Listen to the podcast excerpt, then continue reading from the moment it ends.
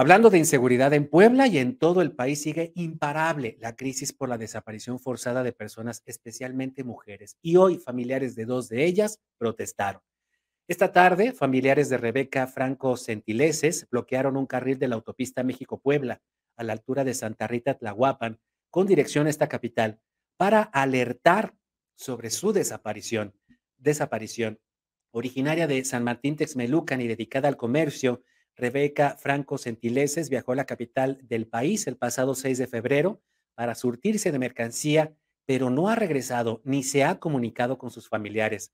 Rebeca Franco, de 42 años de edad, fue, fue, vista por última vez en el municipio de Extapaluca, en el Estado de México. La Fiscalía General de la Ciudad de México, de la capital del país, ya emitió una ficha de búsqueda para localizar a esta mujer poblana, por lo menos en el territorio de la CDMX. Los familiares cerraron parcialmente hoy la autopista, obligando a los automovilistas pues a esperar su camino, a seguir su camino por un solo carril, generando un tráfico por espacio de dos horas entre las dos y las cuatro de la tarde.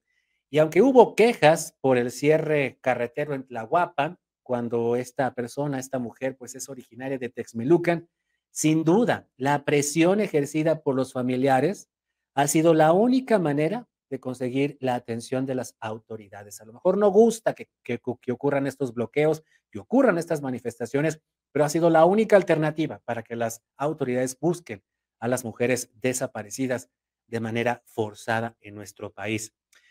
En otro caso, en la Ciudad de México, familiares y amigos de Carla Estefanía Trejo Rosa se manifestaron también frente al Palacio Nacional.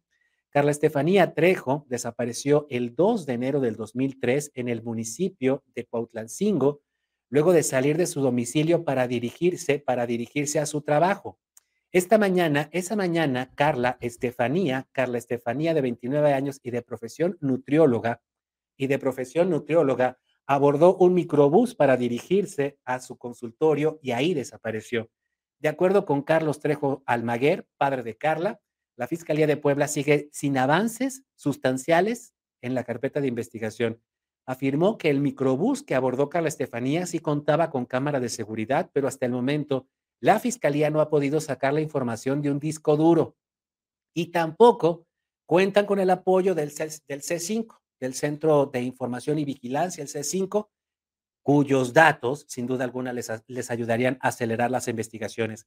Los familiares de Carla Estefanía bloquearon la circulación en la Plaza de la Constitución, allá en la Ciudad de México, para pues llamar la atención del presidente Andrés Manuel López Obrador.